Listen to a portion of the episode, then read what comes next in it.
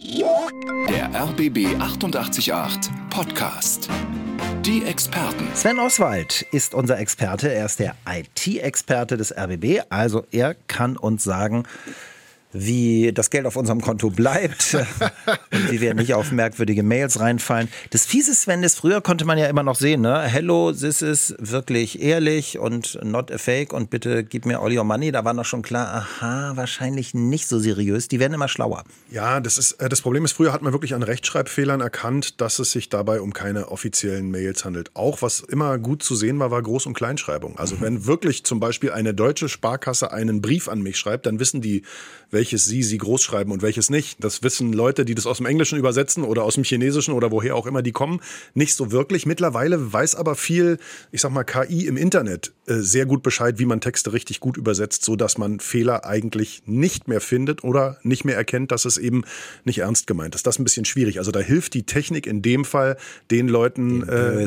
die ja. uns ans Geld wollen oder an unsere Daten oder woran auch immer. Und auch diese Logos, ne, auch Sparkasse sieht, ich bin jetzt gar nicht bei der Sparkasse, aber das, was die mir schicken, sieht echt, sieht aus wie Sparkasse. Ne? Ja, Schon. das stimmt. Also das Problem ist immer, dass grundsätzlich, also das ist eine Sache, die kann man sich immer merken, kein Finanzdienstleister und auch keiner, bei dem ich irgendeinen Account habe, würde mich per E-Mail dazu aufrufen, das Passwort rauszugeben oder zu schicken. Das, das machen die einfach nicht. Und naja, wer in einer Mail nicht auf den Link klickt, sondern wenn er denkt, oh, ich habe wirklich ein, ein Sparkassen- oder Postbankkonto mhm. und sich direkt in einem neuen Browserfenster einwählt und einloggt, der hat auch gar keine Gefahr, auf Phishing reinzufallen und seine Daten den falschen Leuten zu geben. Und da würde man dann ja sehen, ob die wirklich was von einem wollen. Ja. Also. Würdest du dafür plädieren, dass wir ein bisschen, also zwar mehr Angst, dass wir vorsichtiger sind, aber dass wir ein bisschen weniger Angst haben? Die haben ja so, so, so Triggerpunkte, ne? Mit, ja. wenn die jetzt nicht, dann äh, ist das ganze Geld weg oder so. Das, eigentlich genau das, wovor wir Angst haben, das ist ja eigentlich totaler Unsinn. Ja, Angst ist ja das Problem, äh, es, es lähmt natürlich auch immer und äh, eine Angstreaktion ist oft nicht wirklich durchdacht. Mhm. Das heißt also immer noch mal kurz tief durchatmen, weil so letal, schlimm oder absolut auf die Sekunde genau ist es auch im Internet nicht. Auch wenn es theoretisch schnell geht. Nein, so ist es nicht. Lieber nochmal nachdenken. Und was ich oft mache, ist, wenn dann so eine Sachen kommen, wo ich denke, na, das ist aber irgendwie schon komisch, einfach die Betreffzeile so einer Mail mal rauskopieren und einfach mal in der Suchmaschine eingeben und gucken, wer denn diese Mail auch schon alles bekommen hat und was denn da schon dahinter steckt. Weil, und das ist wieder das Gute an der digitalen Welt, ihr seid alle nicht allein. Wir sind da draußen ganz, ganz viele und äh, irgendeinem ist das schon mal passiert und wahrscheinlich wurde auch darüber schon geschrieben und dann kann man sich gemeinsam helfen zu sagen, okay, das sind jetzt doch die Bösen und nicht die Echten. Immer mehr Fieslinge sind im Netz unterwegs und die wollen natürlich unser Geld, indem sie an unsere Passwörter kommen oder indem sie uns auch einfach überlisten und sagen, schick mal alle deine Daten und deine Pins und überweise Geld. Oder wenn du nicht Geld überweist, passiert was ganz Schlimmes. Vorsicht, sagt Sven Oswald, unser IT-Experte. Und es gibt schon die ersten Fragen an Sven im Chat. Katja ist im Chat. Ich habe eine Mail bekommen, bei der es so aussah, als sei der Absender DHL. Stand drin, Paket konnte nicht zugestellt werden, Adresse unleserlich. Und da brauchen die nochmal die Adresse und die Daten meiner Kreditkarte. Porto 1,99 Euro. Und dann schreibt sie, zu dem Zeitpunkt habe ich genau ein wichtiges Paket erwartet, habe nicht weiter geguckt, direkt alles angegeben und danach habe ich gescheckt, dass nur jemand meine Daten abziehen wollte. Kreditkarte habe ich sperren lassen. War das nötig oder hätte ich warten sollen, ob etwas passiert? War es nötig, Sven?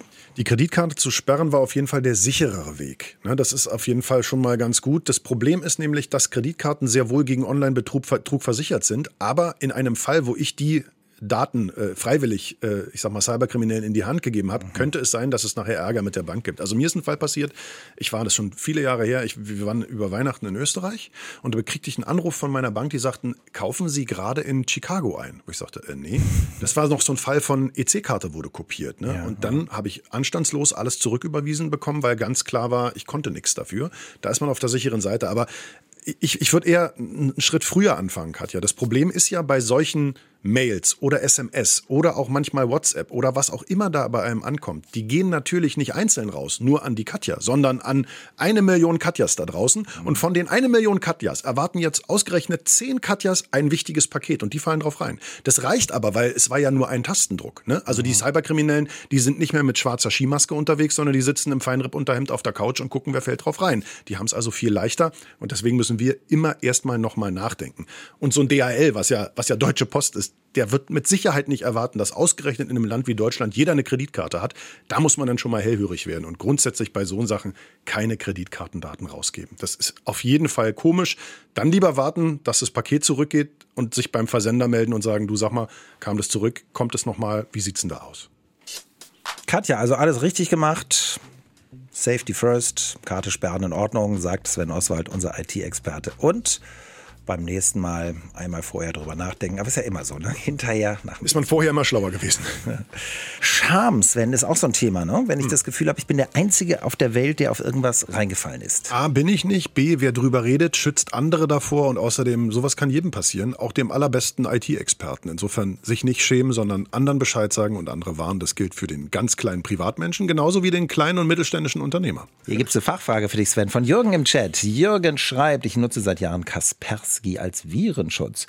Da gibt es jetzt Bedenken wegen des Ukraine-Krieges, da Kaspersky ja einen russischen Hintergrund hat. Ja. Zu Anfang des Krieges gab es Warnungen dazu. Und er möchte wissen, wie du das siehst. Das ist eine relativ schwierige Sache. Also es gibt bis heute keine Beweise, dass da irgendwie der russische Geheimdienst Zugriff auf die Nutzerdaten von Kaspersky hat oder dass da irgendwelche Hintertüren eingebaut wurden. Theoretisch wäre es aber mit irgendeinem Sicherheitsupdate, was so ein Virenscanner ja regelmäßig hat, total einfach, das zu tun. Deswegen äh, warnt auch das Bundesamt für die Sicherheit in der Informationstechnik davor und sagt, hey, vorsichtshalber lieber durch ein äh, Programm äh, ersetzen, das nicht aus Russland stammt. Ich mhm. finde es ein bisschen schwierig, weil wenn denen nichts nachzuweisen ist und die haben auch eine, eine äh, Transparenzoffensive gestartet, dann trifft man da eventuell den falschen. Aber ich muss sowieso sagen, dass wer ein aktuelles äh, zum Beispiel Windows-System hat, da ist ja der Windows Defender drin und, und der funktioniert super. Das heißt also, wenn man den eingeschaltet lässt, dann ist man vor den meisten Angriffen sowieso, wenn nicht sogar vor allen, an, vor allen Angriffen sowieso erstmal sicher, wenn man nicht Nutzerfehler macht. Also man muss gar nicht unbedingt einen kostenpflichtigen mhm. Virenscanner oben drauf packen. Wenn äh, der gute Mann, äh, der Jürgen, jetzt da äh, so ein bisschen Probleme mit hat, dann kann er ja einfach mal aussetzen ne? und dann gucken, okay, fehlt mir was, dann schalte ich es wieder zu. Es waren die äh, Behörden, es gibt keine Beweise, ganz schwierige Situation. Und in so einem Fall, lieber Jürgen, höre auf deinen gesunden Menschenverstand und aufs Bauchgefühl. Das bringt uns immer ganz gut weiter. Kreditkarten, das merken wir aus den Anrufen hier. Kreditkarten sind im Moment ein großes Problem. Dies hier ist mein Hart aus Lichterfelde. Äh, wie erklärt sich denn der Experte das? Ich bin nach der Abrechnung der Kreditkarte, die man ja nach ein paar Wochen bekommt, habe ich dann festgestellt, dass ich in Sydney Blumen gekauft haben soll, in Luxemburg Reifen und, und, und in Spanien noch irgendwas. Bin dann natürlich zur Polizei gegangen, weil ich bin definitiv nicht verreist gewesen, immer in Berlin. Es muss jemand die Kreditkarte irgendwie abgekupfert haben. Was sagt er dazu? Ja, also erstmal schade, dass er nicht in der Welt unterwegs war. Ich hätte es ihm von Herzen gegönnt. Sydney klingt auf jeden Fall, als wäre es eine Reise wert. Ja, das ist so ein Klassiker. Ne? Also es gibt verschiedene Möglichkeiten, äh, unsere, unsere Karten zu kopieren. Die eine ist wirklich, sie wird quasi physisch ausgelesen. Das kann manchmal passieren, wenn man in irgendwelchen dubiosen Geschäften einkauft, dass im Hinterzimmer, wenn man sagt, ich gehe kurz, äh, ne, und dass die Karte dann ausgelesen wird, kommt vor, ganz selten. Mir ist es damals, ich habe von meinem Fall ja erzählt, wirklich an einem Sparkassenautomaten passiert. Da hatte einer was vorgebaut, da habe ich meine EC-Karte reingesteckt, die wurde ausgelesen. Äh, das Problem ist aber auch, dass man eine Kreditkarte quasi auch nachträglich auch physisch herstellen kann, wenn man die Daten Daten hat. Das heißt also, wenn die irgendwo schon mal im Netz eingegeben waren, bei irgendeinem Händler und der vielleicht gehackt wurde, ja. dann sind die in so einem Konglomeratspaket von eine Million Kreditkartendaten und manche davon werden dann wirklich weiterverkauft an Cyberkriminelle und die nutzen die dann eben für so kleine Einkäufe oder stellen auch wirklich physisch wieder Karten her. Man kann ja so eine Chipkarte auch mhm. einfach mit Daten bespielen und schon habe ich die Kreditkarte vom Hörer und gehe damit in Sydney einkaufen, wobei ich glaube, tendenziell waren das eher Online-Shopping-Sachen. Ja. Ich kann mir nicht vorstellen, dass wirklich jetzt jemand gesagt hat, so, mit der Kreditkarte machen wir mal eine Weltreise und kaufen Autoreifen. Dann wären auch Reisebürokosten noch drauf gewesen. Das heißt, um das nochmal genau zu verstehen, Meinhard kann einfach was im Netz gekauft haben, was ja die meisten von uns tun, per Kreditkarte und dann ist der Laden gehackt worden. Das hat mit ihm eigentlich gar nichts zu tun. Könnte einer der äh, Gründe sein, warum seine Kreditkarte weg ist. Was er gemacht hat, ist richtig. Anzeige bei der Polizei, sofort bei der Bank anrufen, weil normalerweise sind eben gegen genau solche Fälle die Kreditkarten auch versichert. Und meine Erfahrung ist, ich habe anstandslos das Geld zurückbekommen. Ich hoffe, meiner ist es ähnlich gegangen. Sabine hat sich gemeldet. Sabine ist reingefallen. Sie hat tatsächlich äh, per, per Mail dann ihre Daten veröffentlicht. Ja, das Problem ist, also Sabine ist eine von denen, die bei eBay Kleinanzeigen äh, zeigen, Dinge kaufen wollten. Und äh, sie schreibt hier, sie, sie ist reingefallen, weil sie, da gab es ein tolles, attraktives Kaufangebot. Sie wollte das gerne haben. Und ich scharf, wie sie formuliert, sehr süß, habe dann über eine E-Mail äh, mit Antwort sozusagen meine Kreditkartendaten angegeben, weil ich kein PayPal-Konto ja. habe. Und deswegen hat die Bank auch nichts erstattet, weil sie ja wissentlich quasi oder auch nicht wissentlich, aber eben selbst händisch ihre Kreditkartendaten an Fremde weitergegeben hat. Dafür haftet die Bank nicht. Also da muss man äh, extrem aufpassen. Es wurde dann wohl irgendwie in Frankreich eingekauft mit der Karte, was natürlich extrem ärgerlich ist. Da hilft denn nur Karte sperren und hoffen, dass nicht zu viel Geld ausgegeben wurde. Und in dem Fall, wenn man online auf solchen Plattformen unterwegs ist, Manchmal lohnt es sich wirklich, so ein PayPal-Konto aufzumachen, weil äh, es gibt einen, Verkäuferschutz, äh, einen Käuferschutz. Mhm. Bis zu 500 Euro ist man gegen genau solche Betrugsfälle dann abgesichert und kostet ja nichts. Der RBB 888 Podcast. Die Experten. Sven, ähm, es gibt ja so Menschen, also die mögen nur Apple oder nur Samsung, andere sagen, ja, Hauptsache das ist jetzt günstig und entspricht meinen Bedürfnissen. Es gibt ja diese chinesische Marke, die wir Huawei schreiben, aber wie sprechen? Huawei. Ja, eigentlich ganz einfach. Huawei. Huawei, ja, man muss nur wissen, wie. Jetzt gibt es schon äh, einige, die erklären, ja, aber das, dahinter stehen ja die, die Chinesen und die äh, spähen uns dann aus. Kaufen oder nicht, gibt es hier die Frage. Also ich hätte bis vor ganz kurzem noch gesagt, ja, habe ich persönlich hätte ich gar kein Problem damit, aber gerade jetzt gibt es so aktuelle Warnungen vom FBI und auch von der Bundesregierung, die sagen, ah, vielleicht im Moment eher ein bisschen aufpassen, also äh, Kaufentscheidungen noch ein bisschen zurückschieben und mal noch zwei, drei Wochen warten und gucken, wie sich das entwickelt. Es gibt eine Frage von Nicole im Chat. Nicole möchte wissen, ist es denn sicherer, wenn ich beim Online-Shop beim Online-Shop, also beim Stopp im Online-Shop, wenn ich statt meiner Kreditkarte, also die nicht eingeben will, sondern wenn ich lieber mit Apple Pay, Google Pay oder mit PayPal zahle? Oder werden diese Daten auch so leicht gestohlen? Was sagst du? Also da muss ich jetzt erstmal eine Lanze brechen für die ganzen vielen Online-Händlerinnen und Händler da draußen. Die Daten werden nie leicht gestohlen. Es kommt immer wieder mal vor, dass, ich sag mal, eine Datenbank gehackt wird und Daten rauskommen. Das kann leider einfach passieren. Hundertprozentige Sicherheit gibt es nicht. Der Unterschied, ob ich jetzt Apple Pay oder Google Pay oder Kreditkarte nehme, der ist relativ marginal, weil auch hinter Apple Pay und Google Pay steckt ja im Endeffekt eine Kreditkarte, die ich nur in meinem jeweiligen Account aktiviert, also damit verknüpft habe. Anders sieht es aus, wenn ich mit dem Gerät draußen bezahle. Da ist es halt nicht so, dass ich eine Kreditkarte auslesen lasse, sondern erstmal mit einem Fingerabdruck oder einem Gesichtsscan mein Handy dafür freigeben muss, dass das funktioniert. PayPal ist eine andere Sache. Da habe ich, habe ich vorhin schon gesagt, ja, erstmal so einen Käuferschutz. Datenschutz über 500 Euro. Das heißt, wenn ich also äh, mit PayPal bezahle und keine Ware bekomme, dann kann ich den aktivieren und kriege dann, äh, wenn alles gut läuft, und das sollte es auch, mein Geld zumindest erstmal von PayPal wieder. Heute geht es um Ihre Sicherheit im Netz. Sven Oswald ist unser IT-Experte.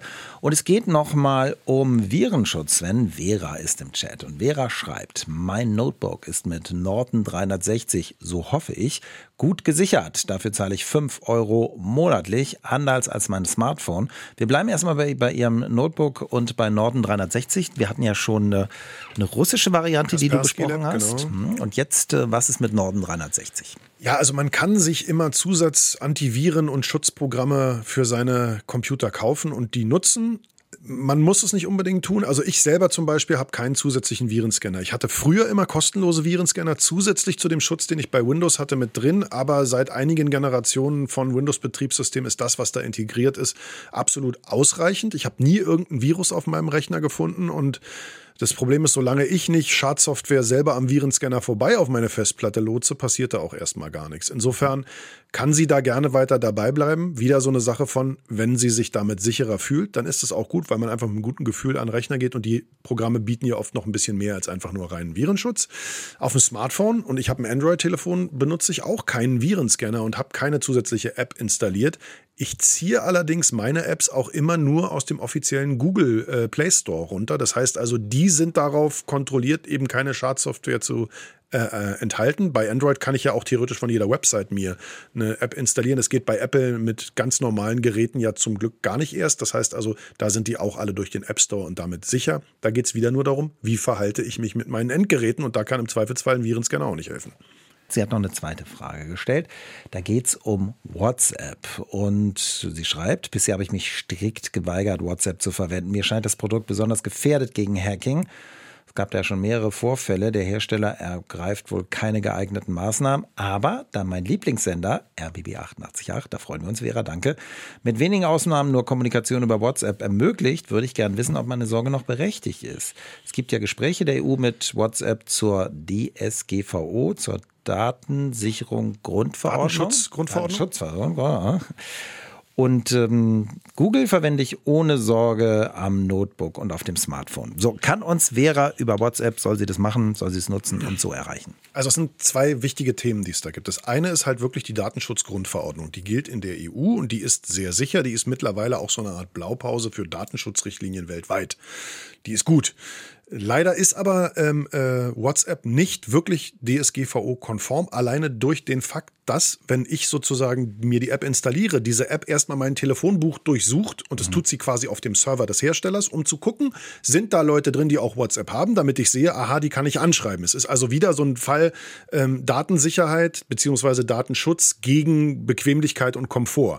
Theoretisch müsste ich aber jeden Einzelnen oder von jedem Einzelnen in meinem Telefonbuch die Genehmigung einholen, dass ich sozusagen äh, quasi seine Telefonnummer hochlade. Das macht natürlich keiner. Insofern ist das eine Grauzone. Gut, dass daran gearbeitet wird, weil das ist wichtig. Das ist der eine Punkt. Wenn ich hundertprozentig DSGVO-konform sein will, dann kein WhatsApp. So. Mhm. Ähm, wenn es darum geht, sicher zu sein, also WhatsApp ist eigentlich nichts weiter als eine weitere Tür, die ich habe auf meinem Endgerät, die ich aufmachen kann und wo ich, wenn ich mich dämlich anstelle, mir natürlich auch Schädlinge, Schadsoftware, Bösewichte, Cyberkriminelle reinholen kann. Aber da ich sowieso auch andere Türen habe, spielt eigentlich keine Rolle, welche Tür ich aufmache. Ne? Egal welches Medium, welchen Messenger ich nutze, ich muss immer erst denken, bevor ich klicke. Das gilt auch für WhatsApp. WhatsApp selber kann mein Gerät nicht infizieren, ohne dass ich nicht entsprechendes dazu tue. Insofern kann sie, was das angeht, durchaus mhm. sicher auch mit 88.8 kommunizieren und muss sich da keine Sorgen machen, wenn sie nicht auf falsche Links klickt oder auf falsche Nachrichten reinfällt. Hier ist gerade noch eine ganz kurze Frage im Chat reingekommen, Sven von Heidi. Ist bei meinem alten Windows 7 nicht doch ein Virenscanner nötig? Drei Fragezeichen. Heidi. Also äh, wer noch Windows 7 betreibt, der ist sowieso gar nicht mehr auf der sicheren Seite. Da ist wahrscheinlich nicht mehr nur ein Virenscanner nötig. Da jährte sich jetzt, glaube ich, gerade zum dritten Mal das Jahr des kein Support mehr durch Microsoft. Also unbedingt mal über ein neues Betriebssystem nachdenken. Marion hat sich gemeldet. Marion hat was erlebt. Das, äh, ich habe das auch in letzter Zeit, bekomme ich das ständig, Marion. Hallo Mama, hallo Papa, Handy verloren und bitte schickt mir mal eine WhatsApp. Und alle Eltern bekommen natürlich erstmal einen Schreck. Hier ist Marions Geschichte. Ich habe als erstes eine SMS gekriegt aufs Handy. Hallo Mama und Papa, das ist meine neue Nummer. Mein altes Handy funktioniert nicht mehr. Kannst du mir eine Nachricht auf WhatsApp schicken? Dann habe ich das gemacht mit dieser WhatsApp und habe versucht, meine Tochter zu erreichen. Die habe ich leider nicht erreicht. Also unter der neuen Nummer ja sowieso nicht, weil ich ja nicht wusste, dass die nicht gehen kann.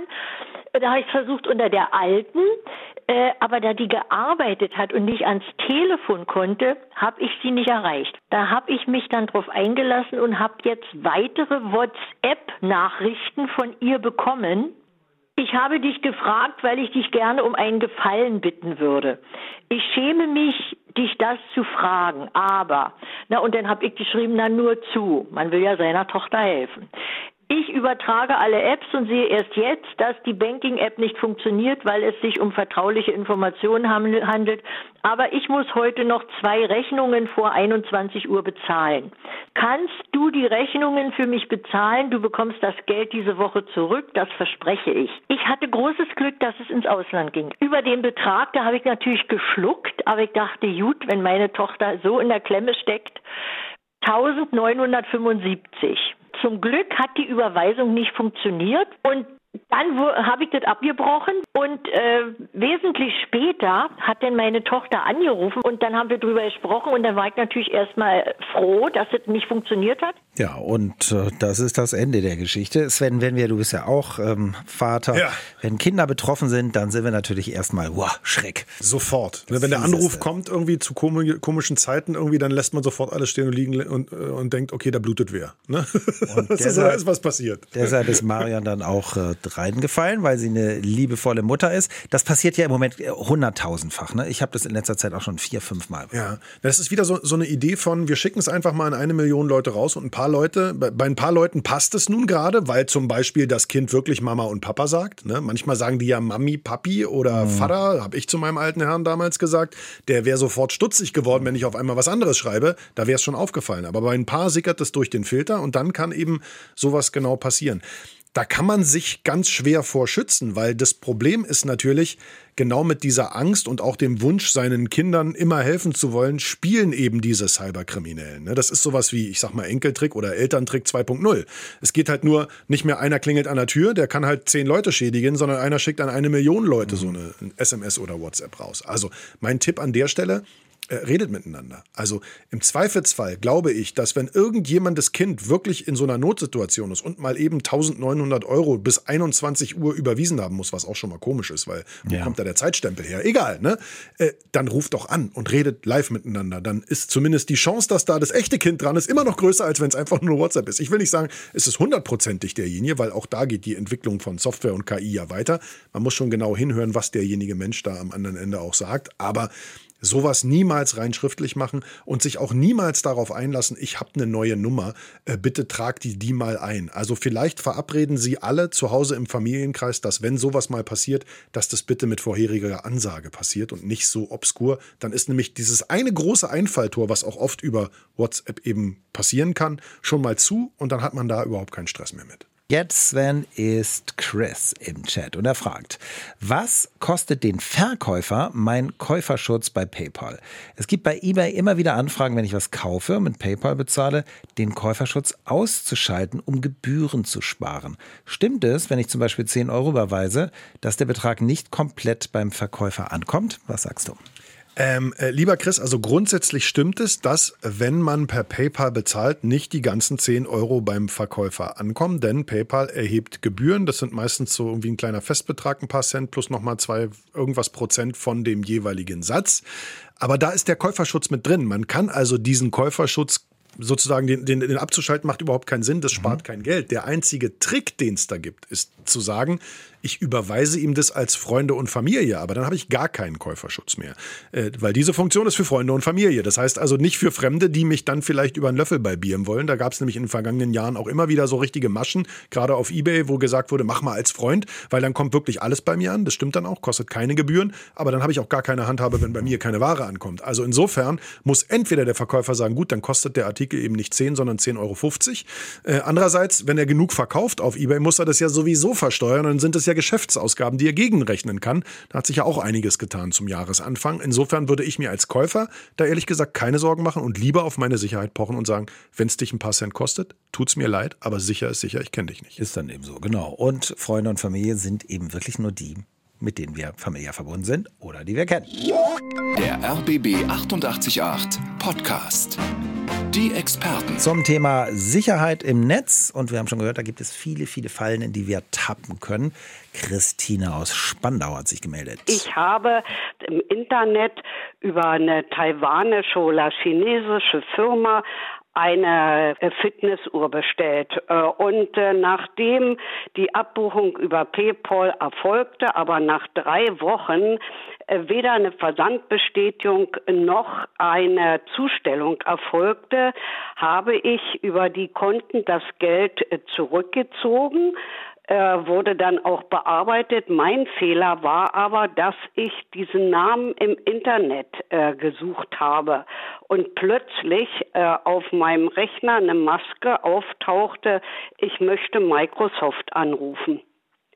Das habe ich denn gemacht, war natürlich ein Schwindler, der mich gezwungen hat, äh, Karten bei Lidl äh, zu kaufen und zwar äh, Steam Karten, um die Nummern durchzugeben, weil ich Gott sei Dank nicht bereit war, meine Kontendaten äh, äh, rauszugeben. Aber die saßen auf meinem Rechner, haben also versucht, an das PayPal-Konto zu gehen, auch an mein Amazon-Konto. Seitdem ist alles durcheinander. Äh, ja, also und wie ich darauf reinfallen konnte, ärgert mich noch mehr. Aber äh, ich weiß halt jetzt, ich habe jetzt Angst, irgendetwas zu bestellen. Erstmal, Christine, danke, dass Sie das allen mitteilen, denn das ist schon wichtig. Wir haben ja schon gesagt, wir schämen uns ein bisschen und Sven Oswald, unser IT-Experte, hat erklärt, es nützt immer auch den anderen. Zu Christine. Ja, äh, das ist das Worst-Case-Szenario. Da ist, glaube ich, alles schief gelaufen, was schief laufen kann. Also erstmal ist sie offenbar auf einen Fake-Versender, Fake-Shop reingefallen, hat ein Produkt gekauft, was es so nicht gibt, hat aber richtig reagiert und sich über PayPal das Geld zurückgeholt. So, dann ist sie wahrscheinlich auf die Website dieses Herstellers oder dieses Versenders gegangen, was offenbar keine normale Website war, sondern ich sag mal, äh, ein wunderbarer Quell für Schadsoftware, die sie sich eingefangen hat und durch irgendeinen doofen Klick auf den falschen Button wahrscheinlich auf ihrem Rechner Rechner installiert hat. Ich vermute, dass das, was dann passiert ist, so ein klassischer Fall von Ransomware gewesen ist. Also, dass sozusagen jemand die Daten quasi als Geiseln genommen hat auf ihrem Rechner oder zumindest Zugriff darauf hatte. Das gibt ja verschiedene Software, wenn ich das akzeptiere, dass ich also einen Rechner fernsteuern kann. Mhm. Wenn man sich damit nicht auskennt, kann man in die Falle tappen. Und so wurde es immer schlimmer. Und diese Sache mit den ja, äh, Kreditkartendaten nicht angeben, war eine gute Entscheidung. Das andere, diese Steam-Karten. Also Steam ist im Endeffekt ein, wenn man so will, eine Art Gaming-Netzwerk Netzwerkplattform im Netz, wo man für kleines Geld Spielchen kaufen kann, die man dann am PC spielen kann zum Beispiel. Und da gibt es wie auch für Amazon oder für Google oder für Apple eben Gutscheinkarten. Problem ist aber, da kriegt man gar nichts mehr wieder erstattet. Ne? Wenn ich diesen Gutscheincode mhm. freirubbel und irgendwo eingebe, ist die Kohle weg. Das heißt also, derjenige, der am anderen Ende saß, der hat sozusagen Geld gekriegt, ohne das nachzuvollziehen wäre, wer er eigentlich ist. Ne? So, hat das Geld und sie bleibt da auf den 100 Euro Kosten oder in dem Fall Lehrgeld sitzen. Wie gesagt, es ist wahrscheinlich alles schiefgelaufen, was nur schieflaufen kann. Mensch, Christine. Und jetzt sorgt sie sich aber, ne? Ja. Sagst, jetzt ist alles durcheinander. Was soll sie tun, damit alles wieder schön ist? Also, Christine, als erstes Mal wird sie wahrscheinlich schon gemacht haben. Alle Passwörter äh, der, der wichtigen Einkaufsplattformen ändern, ne? also sowas wie eben Amazon oder so und auch das PayPal-Passwort mal ändern. Dann ist man da erstmal sicher, dass da keiner drauf zugreift. Ne? Ein Virenscanner ist hoffentlich drauf auf dem Rechner. Das heißt, der findet auch die Schadsoftware. Wahrscheinlich sind die Schädlinge schon wieder runter, aber ein mulmiges Gefühl Gefühl bleibt. Ansonsten aber alles richtig gemacht. Also ich habe auch schon so äh, leicht angetrunken Instagram-nächtliche Käufe getätigt und dachte dann vier Wochen lang, naja, das Geld ist bestimmt weg. Und irgendwann kam das Produkt, Produkt aus dem tiefsten China. War qualitativ jetzt auch nicht unbedingt immer mhm. das Allerbeste, aber es kam. Ich hatte aber immer die Option zu sagen, nee, das hole ich mir über den PayPal-Käuferschutz zurück. Da habe ich 180 Tage Zeit. Äh, also das heißt, wenn man von so weit weg bestellt, einfach warten, ansonsten Geld zurückholen und dann nicht mehr nachsurfen, sondern sagen, okay, kommt nicht, das war's. Das war, glaube ich, der große Fehler, dass sie da von einem Fettnapf direkt ins nächste gepurzelt ist. Aber keine Angst, äh, eigentlich alles richtig gemacht. Nur einen Schritt zu weit gegangen am Ende. Bei Wiebke geht es um die Liebe. Sie schreibt, ich bin 58, habe ich auf einer Dating-Plattform einen Mann kennengelernt, zehn Jahre jünger, lebt in England. Wir haben täglich gechattet. Er war sehr einfühlsam. Ich habe mich in ihn verliebt. Irgendwann musste er auf Geschäftsreise nach Ghana. Gepäck und Kreditkarte wurden ihm gestohlen. Jetzt geht's los. Er hat mich um 10.000 Euro gebeten. So viel Geld hatte ich nicht. Er hat mich sehr unter Druck gesetzt, sodass ich ihm 5.000 Euro geschickt habe. Ich bekam es mit der Angst zu tun, nachdem ich ihm das Geld geschickt hatte. Dann habe ich gegoogelt im Netz. Da sind 1000 Alarmglocken bei mir angegangen. Ich bin auf einen Betrüger reingefallen. Ja, das Ganze hat sogar einen Fachbegriffssinn. Ja, das heißt Love Scamming. Also im Endeffekt ist das eine Art äh, Liebesbetrug, wenn man so will. Die gute Nachricht, Wiebke, also ich zumindest glaube an sowas wie Karma, das wird ihm schon noch irgendwann heimgezahlt werden. Deine 5000 Euro sind aber auf jeden Fall weg. Das Problem ist, dass das eben dieser, dieser vermeintliche zehn Jahre jüngere Mann aus England, kann auch ein 17-jähriger oder 47-jährige Frau gewesen sein, die wahrscheinlich nicht mal in England sitzt, sondern vermutlich, weil da ging die Geschäftsreise hin nach Ghana. Es gab ja auch die Nigeria Spam Connection, damit fing das es ja damals vor zig Jahren an. Die schreiben parallel mit 30 Frauen wie Wiebke äh, und erzählen denen das Blaue vom Himmel und sind mhm. sehr einfühlsam und sehr nett, weil, naja, irgendwann hat man den Dreher auch raus, wenn man das jeden Tag mit 30 Leuten tut. Und von den 30 fallen dann eben drei drauf rein und das gibt wieder richtig, richtig viel Geld. Da ist also eine richtige Industrie dahinter, kann man sagen. Und das ist leider sehr, sehr traurig. Und das Problem ist ja, äh, also das Letzte, was ich als IT-Fuzzi sagen möchte, ist, haltet eure Gefühle raus aus dem Netz, weil auch die Kommunikation im Internet ist natürlich eine zwischenmenschliche Kommunikation, auch wenn sie nicht live stattfindet. Aber Wichtiger Hinweis, egal wen man wo kennengelernt hat. Wenn es auf einmal darum geht, schick mir mal Geld, dann sollten immer alle Alarmglocken angehen, gerade ja. wenn es so hohe Beträge sind. Das ist total merkwürdig, weil selbst wenn dem sein Gepäck und seine Kreditkarte geklaut wird und der sagt, ey, ich brauche jetzt mal 200 Euro, um zu überbrücken, ehe ich von meiner Bank eine neue Karte habe, da ist das Risiko, gut, es geht um 200 Euro immerhin, aber das ist nicht so groß. Aber wenn es dann gleich um so fünf, sechs, siebenstellige Summen ja. geht, da muss man aufpassen. Ne? Ja, so, das ist, das ist leider eben wie soll ich sagen, also oft ist das Problem, dass dahinter teilweise wirklich Menschen sind, die in Ghana leben und denen es wirtschaftlich viel, viel schlechter geht als uns. Also insofern, die kaufen dann teilweise davon Essen. Aber trotzdem ist es natürlich ein fieser Betrug und da muss ich selber versuchen, mich zu schützen. Und also ich finde es ja toll, dass man sich online verlieben kann und auch, dass es über eine lange Zeit einfach eine digitale Beziehung bleiben kann. Wenn es um Geld geht, dann nicht, wenn man sich nicht wirklich kennt. Wir haben schon gehört, man kann im Netz mit vielen Sachen reinfallen. Hallo Mama, hallo Papa, bitte eine WhatsApp schicken, brauche 1900 Euro, hatten wir schon. Dann äh, Wiebke, die reingefallen ist auf einen Mann, in den sie sich verliebt hat, der 10.000 wollte. 5.000 hat sie leider an ihn überwiesen. Fake-Shops, also wir hatten wirklich das ganze Programm. Ja, ja, also es ist lustig, so ein bisschen wie, wie geskriptet. ne? Es kommen hier ja. wirklich also die ja. Fälle der Hörerinnen und Hörer rein, wo ich sage, oh Mann, ach schade, ach ja, guck mal einer an, auch das ist da mit dabei. Und jetzt haben wir noch eine Frage, die ist ganz spannend. Da geht es einfach darum, was mache ich denn, damit ich nicht mit eventuell alten Daten mal irgendwem auf irgendwen reinfalle? Nämlich, was mache ich mit meinen Altgeräten? Das klingt erstmal gar nicht so nach einem IT-Sicherheitsthema, kann es aber durchaus sein. Da hat ja unser, unser Hörer hier, Jörg aus Wilmersdorf. Ne, Jörg, die, die, die richtige, erstmal den richtigen Impuls. Drei alte Laptops, sagt er, hat er. Mhm. Nicht und mehr funktionieren. Er möchte die zur BSR bringen, zum Recyclinghof. Geht im Moment nicht, wird bestreikt, aber irgendwann hören die aber auch auf zu streiken. So, Jörg fragt, werden die dann wirklich verschrottet oder können sie in falsche Hände kommen? Was sagst du? Also, ähm, ich habe selber mal für einen RBB-Bericht, äh, für einen Supermarkt, glaube ich, waren wir auf so einem Wertstoffhof oder Recyclinghof und da gibt es für diese technischen Geräte extra so Gitterboxen und die sind mhm. auch nicht unbeaufsichtigt. Da steht jetzt nicht die ganze Zeit jemand daneben und bewacht die, aber man kann da nicht einfach rangehen und sich bedienen. Das heißt also, Geräte, die da reinkommen, werden auch wirklich dann quasi äh, dem, dem äh, Recycling zugeführt und auseinandergebaut und äh, die Teile verschrottet. Das Problem ist bei einer Festplatte, die wirklich so leer zu kriegen, dass gar keine Daten da mehr wiederherstellbar sind, das ist gar nicht so einfach. Wir haben es nachher am Ende mit einem Hammer und einem Meißel gemacht. Ganz weil, klassisch. Ja, weil anders geht's eben nicht ohne weiteres. Selbst wenn man die Daten vorher löscht, was ja der gute Mann wahrscheinlich, der Jörg jetzt nicht mehr machen kann, weil es ja nicht mehr funktionsfähige alte Laptops, die rumliegen, wahrscheinlich mhm. ohne Netzteil, ohne Akku sind, kenne ich, sowas habe ich auch zu Hause. Ne? Da, da kann man die nicht mehr ohne weiteres löschen.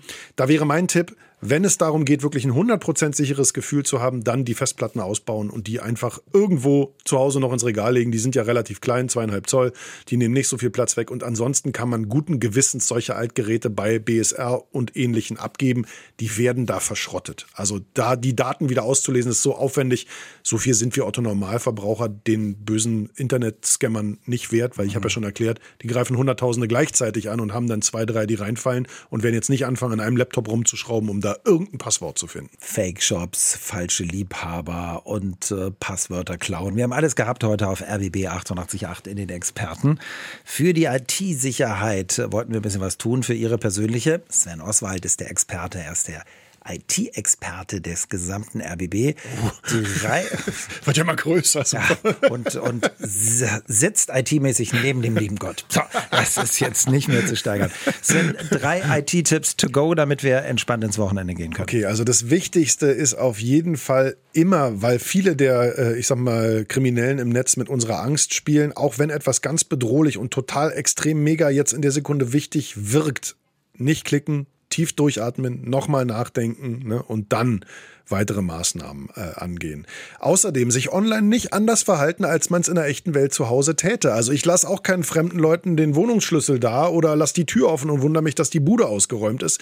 Ähnlich muss ich das in die digitale Welt auch übersetzen. Und das Dritte ist, wenn ich im Netz bei einem Shop ein Angebot finde, das einfach zu schön ist, um wahr zu sein, dann ist es auch nicht wahr. Ja, also in so einem Fall immer mal den Shopnamen kurz mal in eine Suchmaschine eingeben und gucken, wie viele andere schon eventuell beinahe oder auch voll drauf reingefallen sind.